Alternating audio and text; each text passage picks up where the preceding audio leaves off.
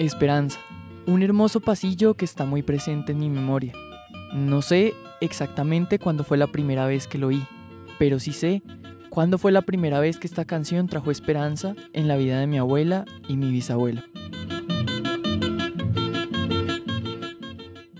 Esta historia será a dos voces, la del hoy que va hacia el ayer y la del ayer que marcó profundamente el hoy.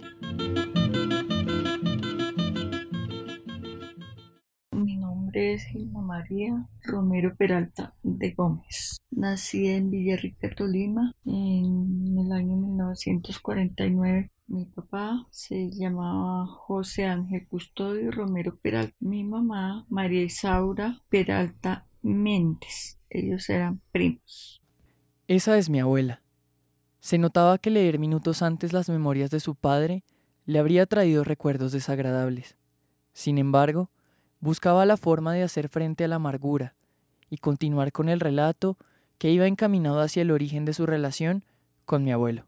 Nos conocimos aquí en, Bogotá. Mi papá era inspector en una empresa de transporte, cierto sea. Y mi esposo tenía un tío que conducía un, bus en sí auto. Se hizo como amigo con mi papá. Mi papá era un jefe muy considerado, todos lo consideraban buen amigo. Entonces mi esposo iba con, con su tío Luis Gutiérrez y mi papá le preguntó que qué venía a hacer a Bogotá.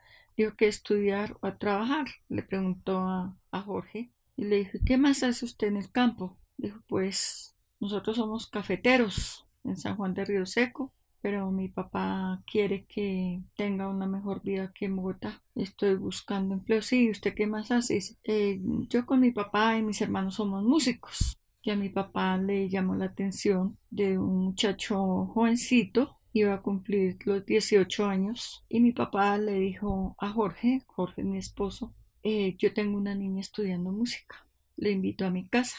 Mi esposo me cuenta que pensaba que era una niña pequeña de años.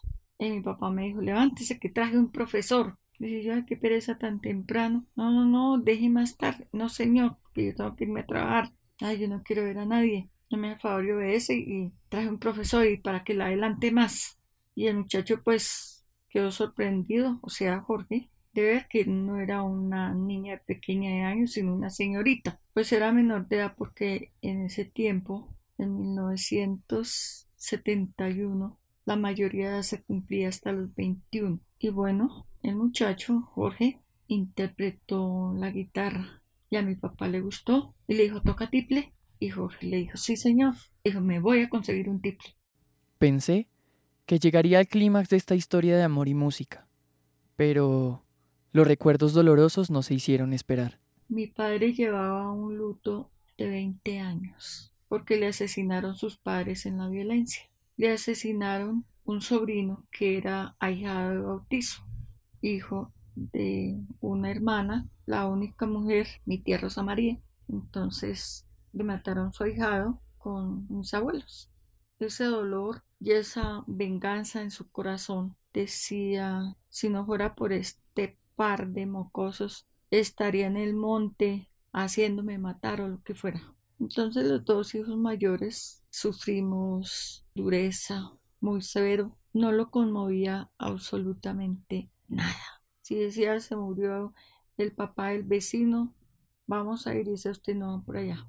Ese vecino tiene el lujo de ir a llevar a la sepultura a su papá, y al mío se lo tragaron los chulos. Casi no nos dejaba escuchar radio, absolutamente nada, salieron los televisores, papá, cómprenos un televisor, ah, quiere que le metan un televisor. Nada, ni una fiesta ni nada, sino se limitó a trabajar hasta que cayó enfermo y lo recogieron lo llevaron para la clínica. ¿Qué fue lo que pasó para que el padre de mi abuela fuera tan duro con ella? ¿A qué se habría tenido que enfrentar en el campo mientras vivía la época de la violencia? En su ausencia, encontré algunas de sus memorias. Habían sido escritas a máquina por mi mamá y ahora traerían sus recuerdos al presente. Nací en el hogar de María Ignacia y Custodio en Pasca, Cundinamarca, el 26 de abril de 1924. La violencia nació por la política el 9 de abril de 1948 cuando mataron a Jorge Eliezer Gaitán. Por varias veredas se vivió la violencia, pero la más terrible fue aquí en Bogotá, donde los unos con los otros se mataban espantosamente. En los campos, los liberales apresaron a los conservadores. Después vino la represión de los conservadores contra los liberales campesinos. Más tarde se fomentaron brotes de violencia conquistando a la gente del campo para formar guerrillas. Al ver todo esto, los campesinos decidieron formar sus grupos para enfrentar los abusos, porque no tenían otra opción, los dejaron sin libertad y sin hogar. Yo no fui guerrillero, ni guía de la policía, Fui un agricultor y un negociante, pero con esta violencia perdí mis bienes y mis padres. Cierto día me iban a matar y me hicieron hacer un hueco para enterrarme allí, pero tuve la buena suerte que la esposa de un sargento me mandó a hacer el almuerzo y me salvó la vida. Me dedicaba a negociar la carga de papa de Sumapaz a Villarrica. Se la vendía a un oficial mensualmente. Un día, estando en nuestra finca, terminando un siembro de papa grande, vimos llegar ganado ovejas y 100 policías que lo arribaban. Ellos traían la orden de matarnos, siendo privados de la libertad, padres, hijos, nueras y nietos.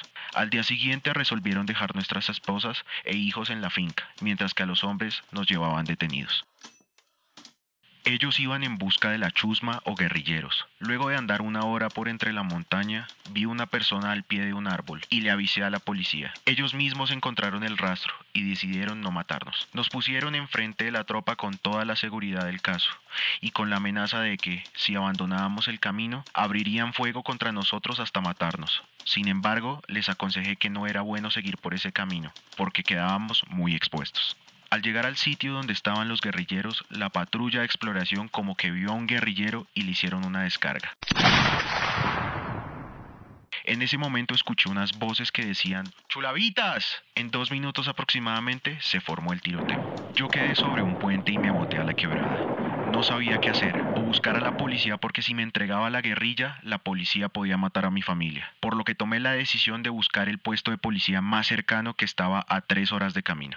Al día siguiente me llevó la policía a vigilar toda la vereda. Por la tarde regresamos al campamento sin presentarse ninguna novedad. Luego mi teniente me dio la orden de que trajera a mi familia. Mis padres no quisieron regresar conmigo por no dejar la finca abandonada. Yo llegué con mi esposa e hijos a Núñez donde trabajé por un tiempo al señor inspector de Núñez en su finca. Al cabo de un tiempo la violencia se recrudeció y por tal motivo nadie pudo seguir trabajando. El ingeniero optó por que me fuera clandestinamente a Bogotá y luego de un tiempo trabajé destapando alcantarillas, el ingeniero pudo traer a mi esposa y a mis hijos. Después recibí la noticia de que habían matado a mi madre y a mi padre. Me fui a ver si podía rescatar los cadáveres, pero fue imposible llegar porque en un sector mandaba la policía y en otro la guerrilla. Al llegar a Bogotá me encontré con la sorpresa de que ya no tenía un trabajo. Luego llegó el DAS diciéndome que tenían preso a un cuñado y que me llevaban a mí porque era comunista. Hubo una época en la que se apagó la violencia, pero después llegó con más furor. La policía por medio de engaños apresaba a quien se le cruzaba por el medio. No hallaban cómo diferenciar a las personas. La policía les dijo a los campesinos, traigan sus cédulas y bajen al río Sumapaz que les vamos a revalidar sus cédulas. Además, tráigannos gallinas, papa, arveja, de todo lo que tengan en sus parcelas. La gente así lo hizo, porque como eran personas humildes, creían todo lo que les decían. Al día siguiente llegaron muy puntuales 300 hombres con todo lo que la policía les había pedido y el comandante que no estaba satisfecho con lo que les habían llevado, entró a su oficina y sacó una ametralladora y les gritó, Aquí están sus cédulas, somaricas, asesinando a todos los hombres y dejando una gran cantidad de huérfanos y viudas. En 20 años de luto, en la cara de mi bisabuelo jamás se había manifestado un signo de alegría. Mi abuela recuerda con nostalgia aquel momento. Eso era como un fastidio porque los liberales perseguían a los conservadores, los conservadores a los liberales, pero los conservadores eran como, cabe la palabra, como mojigatos, en cambio los liberales eran escandalosos, gritaban sus arengas desafiantes. Ese era el fanatismo de los liberales, como lo llamaban los conservadores los cachiporros. Entonces a mí no me gustaba ni ser liberal, ni ser conservador. Pero mi papá tuvo más auxilio de los conservadores cuando trabajó de cadenero en, la carretera, un doctor Aponte, un ingeniero que tenía una finca en el en el Sumapaz y era muy amigo del doctor Álvaro Gómez Hurtado, el hijo de Laureano Gómez. Entonces, mi papá tenía un sobrino, profesor de, música, culto en música porque leía partitura y escribía. Entonces lo llamó y, le dijo, hijito, necesito un tiple. Yo, claro, tío, yo se lo llevo. Y Jorge, mi esposo, le afinó el tiple. Y entonces cuando yo escuché que mi papá empezó a, a hacer sonar ese tiple, y yo tenía pues mi guitarra que mi papá me había comprado, faltaba el tiple. Entonces, Jorge interpretaba la guitarra, mi papá el tiple. Y empezaron a sonar eh, esas melodías. Y a mi papá se, se le olvidó el luto. Lo vi sonreír, lo vi alegre, de fiesta. Entonces, ese profesor fue de mucha, de mucha bendición para mi papá porque levantó su duelo, su luto que llevaban en su corazón y, mi papá interpretaba pasillos, bambucos en su tiple y pues don Jorge, Jorge también, y le dijo a mi papá, ¿sabe Esperanza? Yo sí, yo la sé. Dijo, ah, pues es muy conocida, porque en Radio Santa Fe los domingos eso es lo que arranca, con Esperanza. Entonces lo primero que interpretaron fue Esperanza, es un pasillo. Y por la música, interpretando esos instrumentos, fue como esa reconciliación de mi papá con la vida. Volvió a vivir, volvió a, respirar y ya su corazón de él tal vez dejó de sufrir. Sin pensarlo, esas cuerdas y melodías que de sus manos salían cerraron aquellas memorias heridas por las balas, la pérdida de sus seres queridos y el horror de la guerra que había vivido mi bisabuelo. ¿Cómo se ha sentido en, su cumpleaños el día 26 de abril de 1994? Pues para mí ha sido un día inolvidable.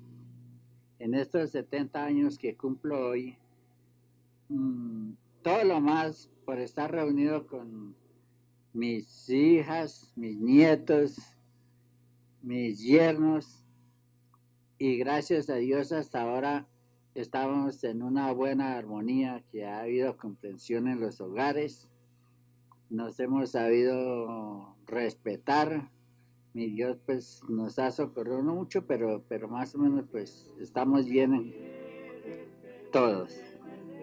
Y a, Dios le pido de que en adelante siga unida toda mi familia, todos sus hogares, que sea de bastante progreso y plena armonía, llenos de estarme millones de bendiciones. Muchas gracias.